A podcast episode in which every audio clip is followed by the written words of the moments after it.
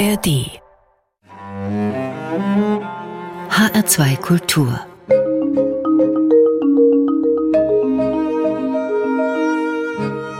Doppelkopf Unser Gast ist heute im Doppelkopf von HR2 Kultur, Frau Dr. Anna-Luise Kiss. Sie ist Rektorin der Hochschule für Schauspielkunst in Berlin, Ernst Busch. Gastgeber ist Rüdiger Schmidt-Grepey. Und beginnen, äh, liebe Frau Kiss, möchte ich mit einem Wort von Max Frisch. Es heißt über das Theater, darstellen heißt auskundschaften. Was kundschaftet Ihre Hochschule Ensbusch aus? Hm, unsere Hochschule beschäftigt sich damit, was eigentlich das Handwerk des Schauspiels und der Regie, der Dramaturgie ist und des Tanzes, der Choreografie. Sie kundschaftet aus, wie man sich mit den Künsten der Welt gegenüber positionieren kann und ähm, ist dabei auch immer in der Selbstreflexion, was ist denn eigentlich eine Hochschule, eine Kunsthochschule der darstellenden Künste. Also auf ganz vielen Ebenen sind wir unterwegs. Und Sie haben ja viele Fächer, die Sie ausbilden. Das ist ja ein sehr weites Feld, vom Puppenspielen bis zur Choreografie. Wie passt das alles zusammen?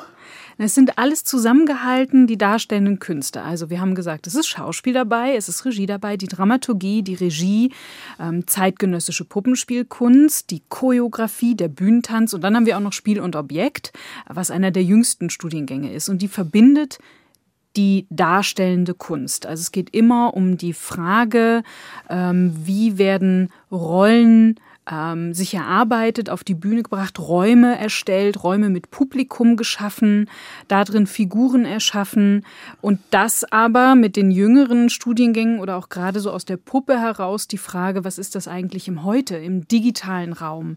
Was für Räume sind das, die wir dort ähm, bauen? Was für Objekte sind es, mit denen wir uns dort befassen? Sind es immer Figuren, wie wir, woran wir denken, wenn wir über Figuren sprechen, oder sind es eben auch Alltagsgegenstände oder auch digitale Objekte, digitale digitale Bühnen. Ähm, das hält uns eigentlich alle zusammen. Und die Studentinnen und Studenten der verschiedenen Fächer, arbeiten die auch zusammen oder muss man sich das so vorstellen, in einem Raum werden äh, Puppen bewegt und im anderen wird getanzt? Gibt es Kommunikation untereinander? Also sowohl als auch. Zum einen ist es ganz wichtig, dass alle Studierenden in ihren jeweiligen Studiengängen sich wirklich ausbilden können und dort Expertinnen ihres Handwerks werden. Gleichzeitig ist aber auch gerade die Idee des neuen Standortes, den wir jetzt haben, wo die Studiengänge zusammengekommen sind, dass immer mehr auch zusammengearbeitet wird. Und das funktioniert ähm, immer besser, habe ich das Gefühl. Aber natürlich ist da noch Luft nach oben. Da geht noch mehr. Ja. Ja, und die verschiedenen Fächer, sagen Sie, äh, arbeiten auch miteinander und untereinander äh, äh zusammen. Aber es sind nicht viele Studenten und Studentinnen an Ihrer Hochschule, Wir oder? Sind, sie sind so viele, wie manche Jurastudiengänge wahrscheinlich als ein Seminar bezeichnen als ein Seminar, würden. genau, ja. 240 Studierende sind wir. Ähm, und wir haben jetzt ein paar mehr, weil durch die Pandemie einige noch bei uns sind, die schon längst eigentlich fertig sein sollten. Aber so im Kern sind es 240 Studierende, also sehr überschaubar. Aber man muss wissen, es ist auch ein sehr intensives Studium mit viel Einzelunterricht, der notwendig ist. Und deshalb ist es sehr gut, dass dass wir eine so überschaubare Gruppe von Studierenden sind. Und umso wichtiger ist es, dass die auch wirklich miteinander ins Arbeiten kommen. Und die Dozenten sind fast äh, genauso viele äh, wie, wie Studenten. Nein, ganz natürlich Ach, nicht. Das wäre schön, das wäre schön. Ich habe den Eindruck, dass es fast so optimal ist wie in Oxford, Cambridge drei, vier Studenten, ein Professor. Wie ist das Verhältnis? Also wir sind ja gerade bei uns in den Hochschulvertragsverhandlungen, deswegen werde ich jetzt hier nicht die äh, Behauptung aufstellen, wir wären super ausgestattet. Ah, ja, genau. Wir sind sehr gut ausgestattet. Ähm, wir sind, äh, haben das große Privileg, ganz tolle äh, Dozentinnen, Professorinnen bei uns zu haben, wo der Betreuungsschlüssel wirklich sehr gut ist, aber er wäre tatsächlich noch besser an der einen oder anderen Stelle. Also wir kämpfen im Moment zum Beispiel darum, noch mehr Theorie anbieten zu dürfen dürfen, wo wir personell eigentlich noch etwas unterausgestattet sind. Aber das sind Sachen, ähm, da kann man immer noch ein bisschen besser werden. Ja, ganz genau, wie, wie an vielen Unis auch. Sie haben eben gesagt, die einzelnen Fächer sind zusammengelegt worden, erst seit kurzem. Die äh, Hochschule war über ganz Berlin zerstreut, verstreut, von Anfang an eigentlich. Vielleicht können Sie noch ein paar Worte sagen zur Geschichte ja. der Hochschule. Also wenn man der jetzigen Geschichtsschreibung äh, glauben mag, dann geht unsere Geschichte eigentlich zurück auf 1905 mit der Gründung einer Schauspielschule am Deutschen Theater durch Max Reinhardt. Hat dann eigentlich immer weiter existiert und ist jetzt, also ich überspringe jetzt ein fast ganzes Jahrhundert an Geschichte dieser Hochschule, ähm, ist 2018, nachdem eben die einzelnen Studiengänge an verschiedenen verschiedenen Standorten in der Stadt Berlin verteilt waren, zusammengekommen an einem Standort. Und das macht natürlich was mit so einer Hochschule. Das ist auch das, womit ich mich gerade sehr stark beschäftige als Rektorin. Mm, es ist ein, ein Prozess des Zusammenwachsens, in dem wir gerade uns befinden, der natürlich sehr ausgebremst wurde zwischenzeitlich durch die Pandemie. Wenn man zusammenkommt und dann plötzlich wieder gar nicht mehr zusammen sein darf, das ist natürlich ähm, eine Herausforderung. Das war gerade kurz nach der Zusammenlegung nicht, der verschiedenen Institute. Ja, man hatte so, so wie mir das erzählt wurde, da war ich ja noch nicht an der Hochschule, ähm, erzählt, dass man war gerade da, man hatte sozusagen den Moment des enthusiastischen Miteinander aufbrechens so seit einem Jahr erlebt und dann kam die Pandemie, es musste geklustert werden, sehr stark in den Online-Unterricht gehen und jetzt sind wir erst so seit eineinhalb Jahren wieder so richtig dabei, das zu genießen und auszuprobieren. Was heißt das wirklich alle zusammen an einem Ort, unter einem Dach, gemeinsame Bühnen zu haben und das ist ein äh, sehr, sehr schöner Prozess, das Gestalten Also man kann dann auch von Raum zu Raum gehen und äh, wenn Sie sagen gemeinsame Bühnen, und sich äh, anschauen, was machen denn so die anderen. Absolut. Also eine meiner Aufgaben ist es auch wirklich, mir möglichst viel anzugucken, was, was entsteht an dem Haus. Und das machen viele andere Studierende und Lehrende auch, dass wir sehen, was entsteht in der Choreografie, was für Abschlussarbeiten bei Spiel und Objekt. Eigentlich ist jeden Abend irgendwas auf den Bühnen los, ob auf den Probebühnen oder auf unseren größeren Bühnen, im BAT Studiotheater, in den Uferstudios. Also es ist wirklich wie so ein großer Raum der Kreativität, den man jeden Abend auch entdecken kann. Und die Veranstaltungen sind öffentlich für das Publikum, ja? Viele Veranstaltungen sind öffentlich, in der Tat. Also man kann äh, in, auf die Internetseite gehen oder unseren Newsletterbar ähm, abonnieren oder unseren Spielplan sich zuschicken lassen und kann bei uns rauf und runter Theater, Tanz, äh, Choreografie erleben. Da ist immer was los. Das ist ja tatsächlich ein großes Privileg. Die Hochschule kommt, äh, wir hören das ja durch den Namen Ernst Busch, kommt aus der DDR und war auch dort schon ein Elite Institut vielleicht, ein bedeutendes Institut ist es ja auch noch heute. Allein die Schauspielerinnen, Schauspieler, die wir kennen, die von Ihnen gekommen sind, sind ja alle sehr bekannt. Ich war überrascht, äh, und ich muss sagen positiv überrascht, dass der Name Ernst Busch proletarischer Liedermacher noch geblieben ist. Spielt mhm. Ernst Busch überhaupt noch eine Rolle? Auch für die Studenten, Studentinnen? Die Geschichte mhm. der, äh, der Hochschule sozusagen, mhm. auch der proletarische Anfang. Ist da noch was von da oder bleibt es bei der Figur, die heute keiner mehr kennt? Äh, nee, also ich glaube, den Ernst Busch kennen an der Hochschule schon alle. Ähm, und ich hoffe auch sehr, dass alle, die dort arbeiten und studieren, sich mit ihm auseinandersetzen, mit seiner auch durchaus ambivalenten Figur. Ich finde es erstmal total beeindruckend, dass über die Wände hinaus dieser Name geblieben ist. Die Hochschule hat den ja seit 1981, also so lange wie alt ich jetzt bin. Und für mich, ich glaube, wenn Sie heute in die Hochschule gehen, dann kriegen Sie ganz, ganz unterschiedliche Positionen zu Ernst Busch. Ne? Also so vielfältig wie die Menschen sind, die an der Hochschule sind, so viele Positionen zu Ernst Busch. Ähm, für mich persönlich ist es zum einen gut, dass die Hochschule damit sehr klar macht, woher sie kommt, also dass man sich eben mit der Geschichte auseinandersetzt, wo ist die Hochschule geprägt worden und wo war sie prägend, das nicht verschleiert. Und dann gibt es noch zwei Aspekte, die ich an dem Namen wichtig finde. Das ist das Handwerk. Busch selber ist sehr stark ein Handwerker auch gewesen, wurde, glaube ich, auch der Handwerker genannt, ne? mit seiner Musik, mit seinem Gesang, mit seiner Arbeit auf der Bühne für den Film. Das ist etwas, was für die Hochschule immer noch von großer Relevanz ist. Die Frage nach dem Handwerk, wie vermitteln wir Handwerk, vielleicht auch jenseits von Theaterästhetiken. Was ist eigentlich so der Kern, was kann man vermitteln? Und zum anderen würde ich sagen, ist bei Bush auch drin eben die Frage nach der Politik. Ist Kunst jenseits der Politik überhaupt möglich? Und welche Kraft hat die Kunst?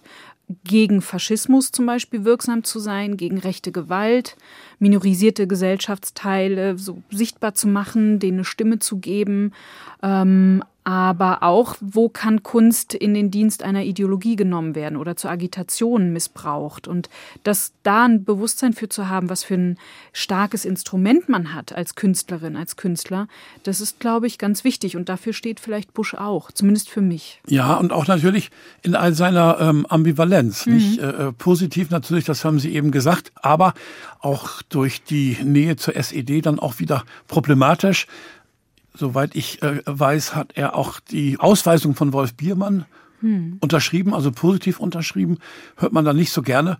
Ähm, aber wenn Sie sagen, dass äh, Sie da anknüpfen können, auch politisch wahrscheinlich, und das habe ich den Eindruck, machen Sie auch heute durch andere Themen, durch neue Themen. Inklusion ist ein Thema, ganz neu bei Ihnen mit einer Vorlesungsreihe zur Inklusion, mhm. aber zunächst mal offenbar für Dozentinnen und, und, und, Dozenten. Ja, genau. Also Politisch würde ich sagen, ich würde da gerne noch kurz einhaken, ähm, im Sinne von, dass man weiß, dass es ein politisches Instrument ist. Ich würde nicht sagen, dass, ne, die, die, wo man sich positioniert in der Welt, das ist dann nochmal eine Frage, die muss jede Person für sich irgendwie klären.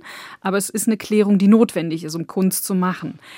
Ja, Inklusion ist eines der Themen, die mir sehr wichtig sind. Ich glaube, dass in der Busch da schon eine sehr gute gelebte Praxis ist, was inklusives Arbeiten angeht. Aber wir können uns da noch weiterentwickeln. Und den Ansatz, den wir jetzt gerade haben an der Hochschule, ist, wie teach the teacher? Also wo können wir erstmal auch unsere DozentInnen noch empowern, sagt man heute, stärken in ihrer inklusiven Praxis. Wo sind sie schon? Wo haben sie Erfahrungen gemacht? Wo sind, machen sie vieles auch intuitiv vielleicht schon richtig? Aber wo gilt es auch nochmal, Stereotype aufzubrechen, sich zu qualifizieren? Und da geht das Angebot hin, weil wir haben jetzt ein Haus, das barrierearm ist, nicht frei, sondern barrierearm. Da haben wir auch noch einen Weg vor uns. Und wie können wir jetzt das durch eine Lehre flankieren, die auch inklusiver denkt? um unsere Studierenden auf eine inklusiver werdende Theaterpraxis vorzubereiten, weil das ist es, wo die Reise hingeht, glücklicherweise. Wir werden inklusivere Ensemble erleben, auch an den großen Bühnen und deswegen gehört das für mich zur professionellen Ausbildung in Zukunft dazu. Dann kann man ja hier an dieser Stelle Karl Marx äh, zitieren. Ernst Busch würde sich jetzt freuen. In den Feuerbach-Thesen heißt es ja, wenn wir davon ausgehen, dass die äh, Menschen durch die Umstände und die Erziehung gemacht werden, wenn wir andere Umstände wollen, brauchen wir eine andere Erziehung. Aber, und dann kommt der Schlüsselsatz bei Karl Marx, dann müssen auch die Erzieher erzogen werden. Das haben Sie ja eben auf Englisch schon zitiert, im Grunde genommen.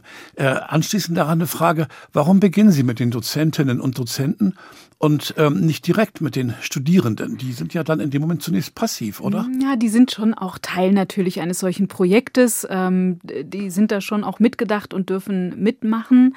Aber es ist genau das, was Sie auch beschrieben haben. Wenn wir eine, eine andere künstlerische Praxis haben wollen in Zukunft an den Theatern, dann sind es ja gerade die DozentInnen, die dort bleiben an so einer Hochschule. Die Studierenden sind dort für eine wichtige Zeit ihres Lebens, manche vier Jahre, was ja echt viel ist auch, und gehen dann in ihre, in ihre künstlerische Praxis, in ihre individuelle künstlerische Praxis. Aber wir bleiben sozusagen im Lehrkörper. Ich weiß gar nicht, ob man das so sagen kann, aber die Lehrenden bleiben und wenn das, was sie mitgeben wollen, da braucht es manchmal Unterstützung und das ist auch gewünscht und verlangt. Nicht nur im Inklusionsbereich, es gibt auch andere Bereiche, also wenn es zum Beispiel um traumasensibles Arbeiten geht oder um äh, die Koordination von intimen Szenen und viele Fragen mehr, wo die äh, Lehrenden sich glücklicherweise auch als lebenslang Lernende verstehen und einen großen Wissensdurst haben und äh, danach verlangen, dass ihnen eben auch was mit an die Hand gegeben wird und sie die Freiräume bekommen, auch die Zeit bekommen,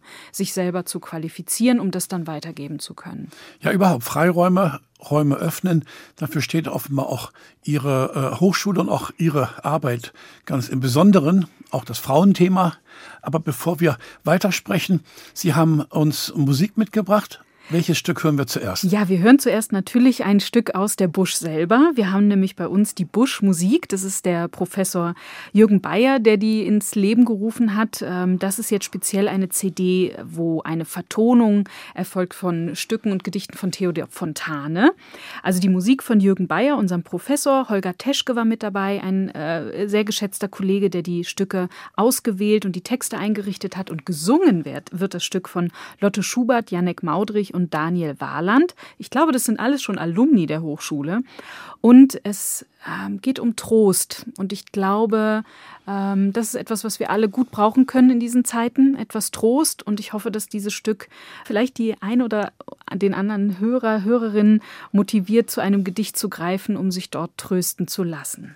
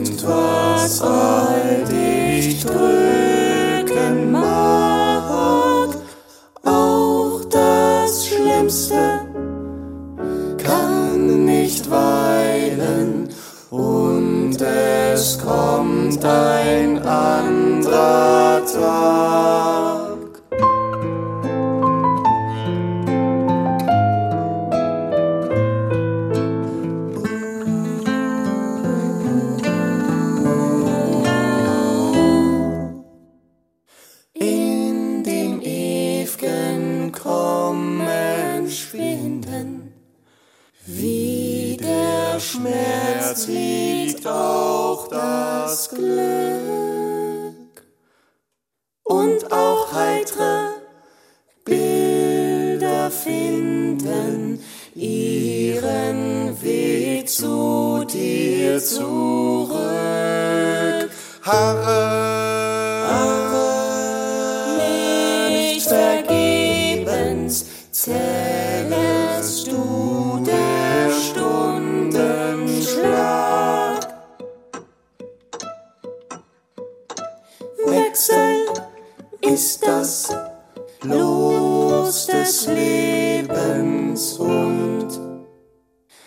kommt ein anderer Tag. Wechsel ist das, das Los des Lebens. Und es kommt ein anderer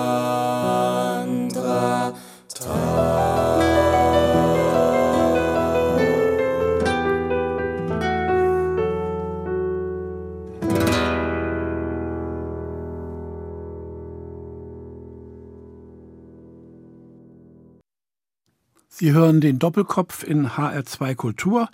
Unser Gast ist heute Anna-Luise Kiss, Rektorin der Hochschule für Schauspielkunst Ernst Busch in Berlin. Und vielen Dank für das erste Musikstück. Es tut wirklich gut.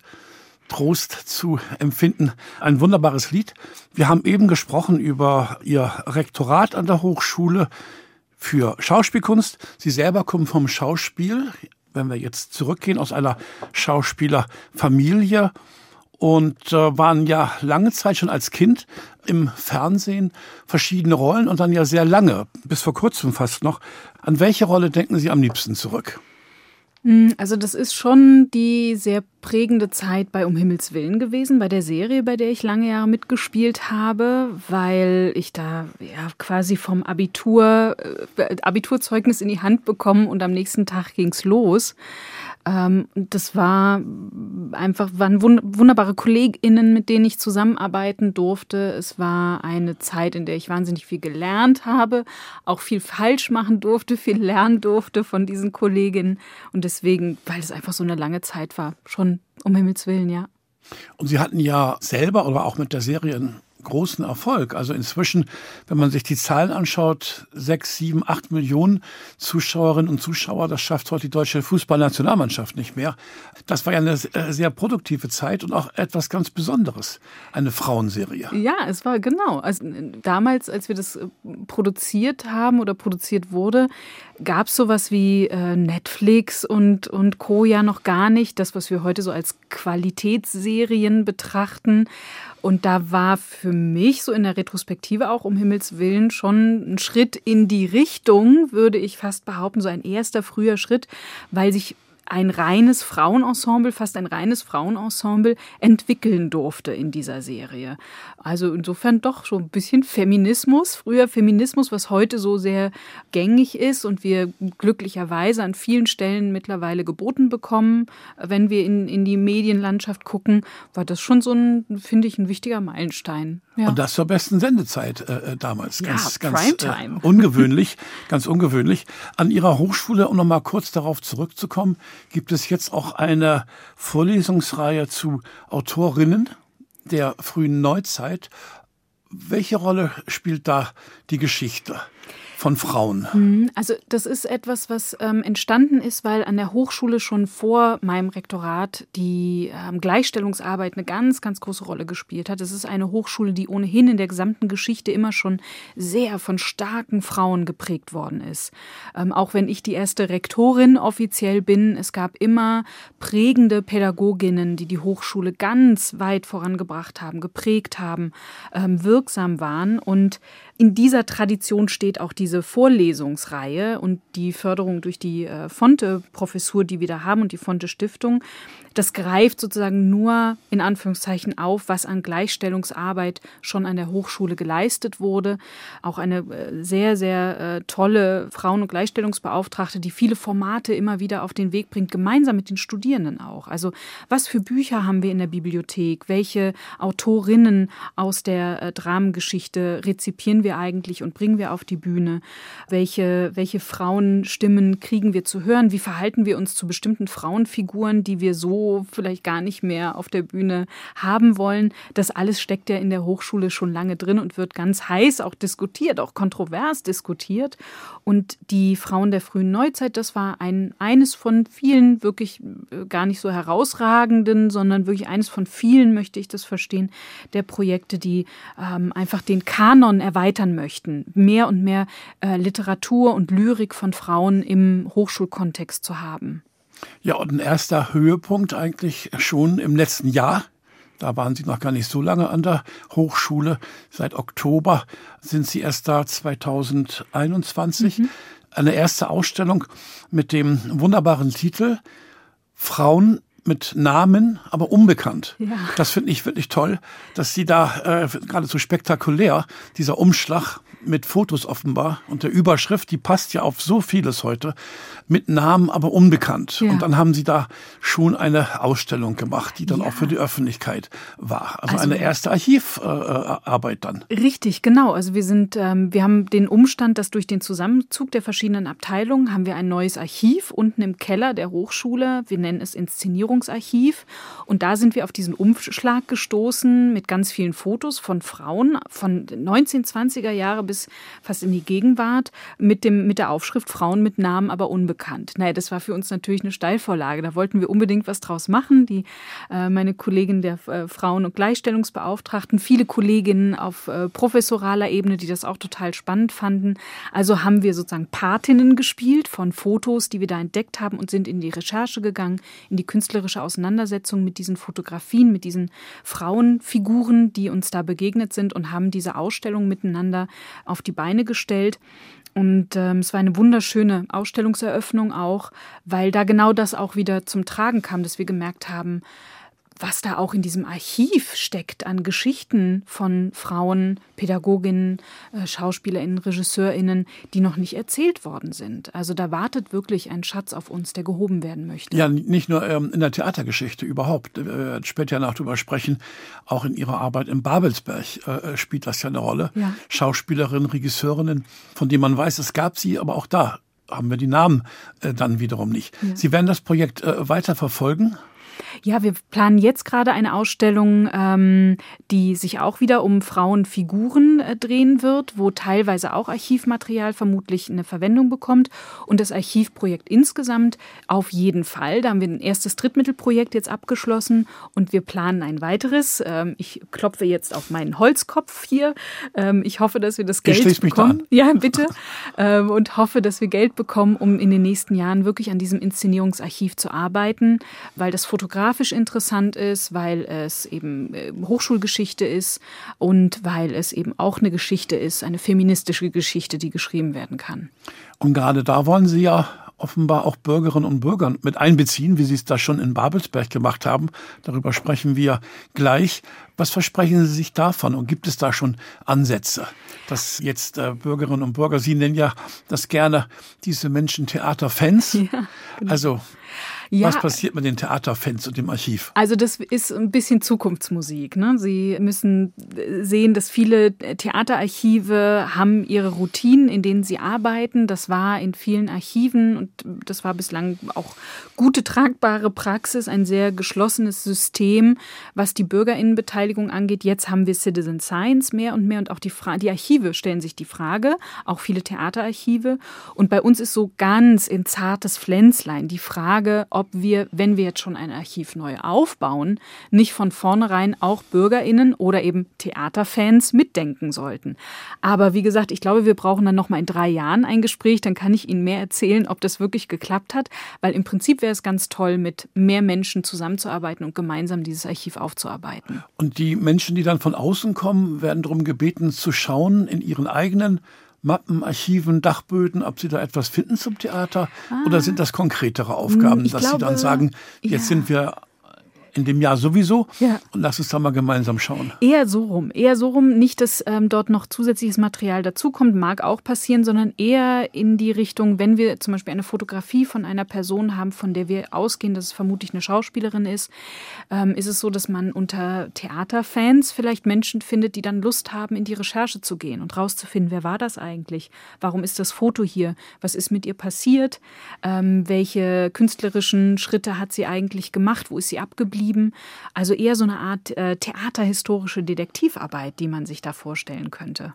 Das könnten Sie auch mit Ihren Studentinnen und Studenten machen. Ich glaube, Sie haben mehr vor mit den, mit den Theaterfans, die aktiv einzubinden. Ja, also wie gesagt, Zukunftsmusik. Ich glaube, im Moment sind wir wirklich so am, am Überlegen, was für Schränke brauchen wir, wie lagern wir unsere Fotos eigentlich und dann können die Theaterfans diese Recherchen vielleicht mit uns machen, vielleicht aber auch in eine künstlerische Forschung gehen. Da wäre dann auch eine Verbindung zu den Studierenden wieder möglich. Die haben natürlich ein Interesse auch daran, mit dem Material zu arbeiten. Ähm, was kann ich künstlerisch daraus machen? Was ziehe ich daraus? Auch für meine eigene inszenatorische Schauspielerin schauspielerische, choreografische Praxis. Und da sind dann der Fantasie ja keine Grenzen gesetzt, die verschiedenen AkteurInnen zusammenzubringen. Hochspannend. Wie gesagt, wir brauchen viele Drittmittel, um das möglich zu machen. In drei Jahren sprechen wir uns wieder dann gucken wir ja. mal. Bevor wir weitersprechen, Sie haben noch ein weiteres Musikstück mitgebracht. Ja, das mit dem Archiv ist ja auch etwas, äh, was mit Träumen zu tun hat und Visionen. Mein nächstes Stück, das ich mitgebracht habe, heißt Dreamers von der Band Mighty Oaks ein Lied über das Träumen. Das ist etwas, was nicht nur Rektorinnen tun, sondern hoffentlich auch Studierende das ein oder andere Mal. Die Band äh, habe ich entdeckt, weil einer der Bandmitglieder bei mir im Haus wohnt. Also das ist auch so einfach eine persönliche äh, Verbindung, die ich zu dieser Band habe. Also wir hören Dreamers von Mighty Oaks.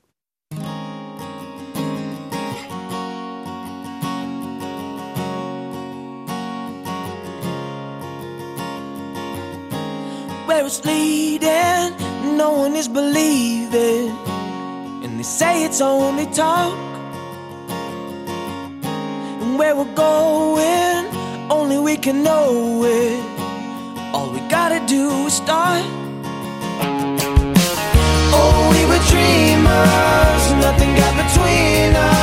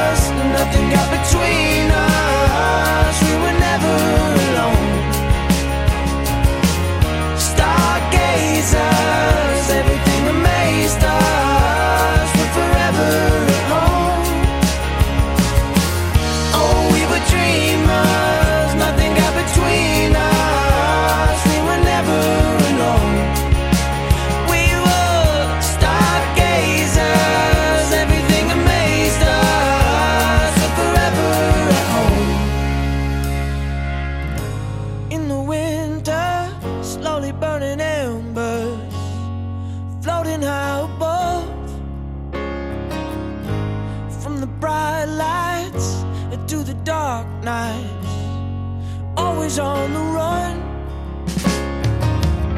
We kept the world out and we let it slow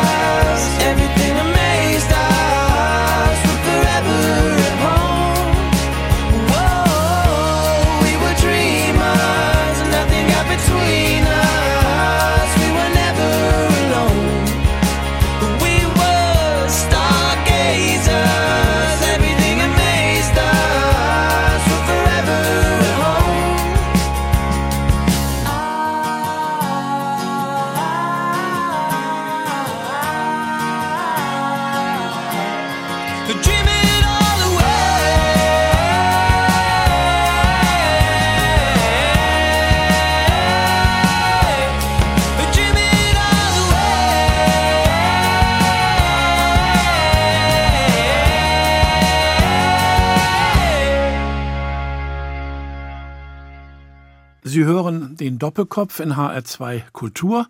Unser Gast ist heute Frau Dr. Anna-Luise Kiss, Rektorin der Hochschule Ernst Busch in Berlin. Frau Kiss, wir sprachen eben über Ihren Anfang als Schauspielerin. Sie kommen von, aus einer Schauspielerfamilie, Schauspielerin und Schauspielerfamilie. Um auch mal, wir sprachen über Namen und Unbekannt, um auch mal Ihre Eltern zu nennen. Ulrike Bliefert und Laszlo Kisch, mit denen Sie ja auch schon zusammengearbeitet haben, äh, künstlerisch. Ja, also äh, natürlich war ich immer auch irgendwie im Schlepptau meiner Eltern. Insofern bin ich ähm, im Casino groß geworden zu einigen Teilen, wenn meine Mutter mich mitgenommen hat, wenn sie Theater gespielt hat. Oder ich durfte eben meinen Vater besuchen, wenn er am Drehen war. Ähm, zusammengearbeitet habe ich mit meiner Mutter bei Hörbüchern. Sie ist äh, ja auch Kinderbuchautorin und Autorin und ich durfte dann, hatte das Privileg, äh, zwei ihrer Bücher mit einsprechen zu dürfen als Sprecherin. Mit meinem Vater stand ich schon vor der Kamera. Also wir haben zum Beispiel ein ähm, Krimi miteinander gedreht. Die Cleveren hieß das, glaube ich. Ah, wie toll. Das ist ja, doch, haben doch, Vater und Tochter gespielt. ja, das ist doch super. Das finde ich toll. Sie sind dann, ähm, Sie haben eben gesagt, direkt von der Schule ins Studio. Und dann München und dann aber vom Studio direkt, aber noch im Studio, ins Studium und zwar an der Fernuniversität in Hagen. Sie haben aber weiter äh, gearbeitet als Schauspielerin und gleichzeitig offenbar studieren Sie über die Fernuniversität. Ja, das ist ähm, war eine tolle Zeit, direkt nach dem Abitur als Schauspielerin äh, zu tun zu haben und sein Geld zu verdienen und so dieses Leben zu haben. Gleichzeitig habe ich aber das Gefühl gehabt, als ich dann am Set war, nee, ich muss eigentlich doch auch was für meinen Kopf tun und vor allem auch die Medien zu lernen, zu verstehen, wie funktionieren die eigentlich. Und ich wollte eben ganz bewusst nicht gleich ein ähm, Studium anfangen, was so im Filmbereich ist, sondern eben eine Draufsicht bekommen. Und da war die Kulturwissenschaften sehr, sehr hilfreich. Und vor allem, dass das Studium angeboten wurde als Fernstudium, weil ich eben gearbeitet habe. Und das Fernstudium konnte ich mitnehmen ans Set. Da wird viel gewartet. Wenn man nicht dreht, wartet man überwiegend. Also hatte ich dort wunderbar viel Zeit, ganz viel zu lesen und nebenbei zu studieren. Und die Arbeit selber in der Kulturwissenschaft ist dann aber wieder eine, die etwas mit Film zu tun hat. Ja, das, also das Studium habe ich schon versucht, dann auch in diese Richtung zu pushen. Also habe mich mit Guido Knob äh, befasst oder eben mit Mediengeschichte, spielt in der Kulturwissenschaft eine große Rolle.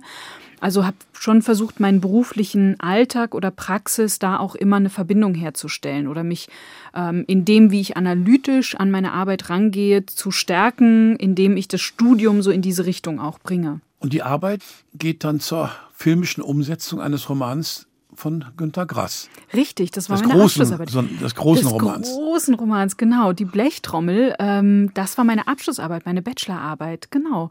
Der Versuch, Literaturanalyse ähm, in Bezug auf Visualität mit Filmanalyse zusammenzubringen, war mm, ganz schön komplex. Ich glaube, ich habe mich da fast ein bisschen überhoben, so als Bachelorstudentin, aber es hat funktioniert und äh, ich habe sogar einen kleinen Preis dafür bekommen. Ja, ich wollte das gerade erwähnen. Sie haben dafür einen Preis äh, bekommen, wie fast für alle Ihre Arbeiten. Ja. Oder Sie wurden nominiert.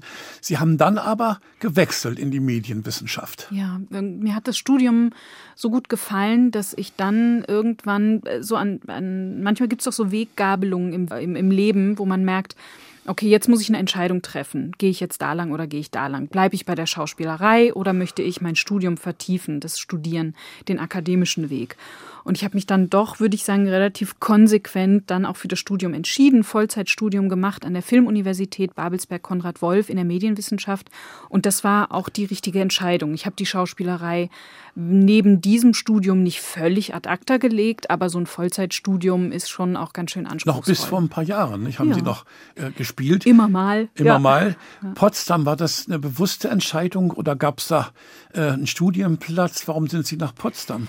Mich hat die Hochschule sehr interessiert, weil ähm, dort Medienwissenschaft gelehrt wird in einer in einem künstlerischen Kontext. Es ist ja eine Kunstuniversität.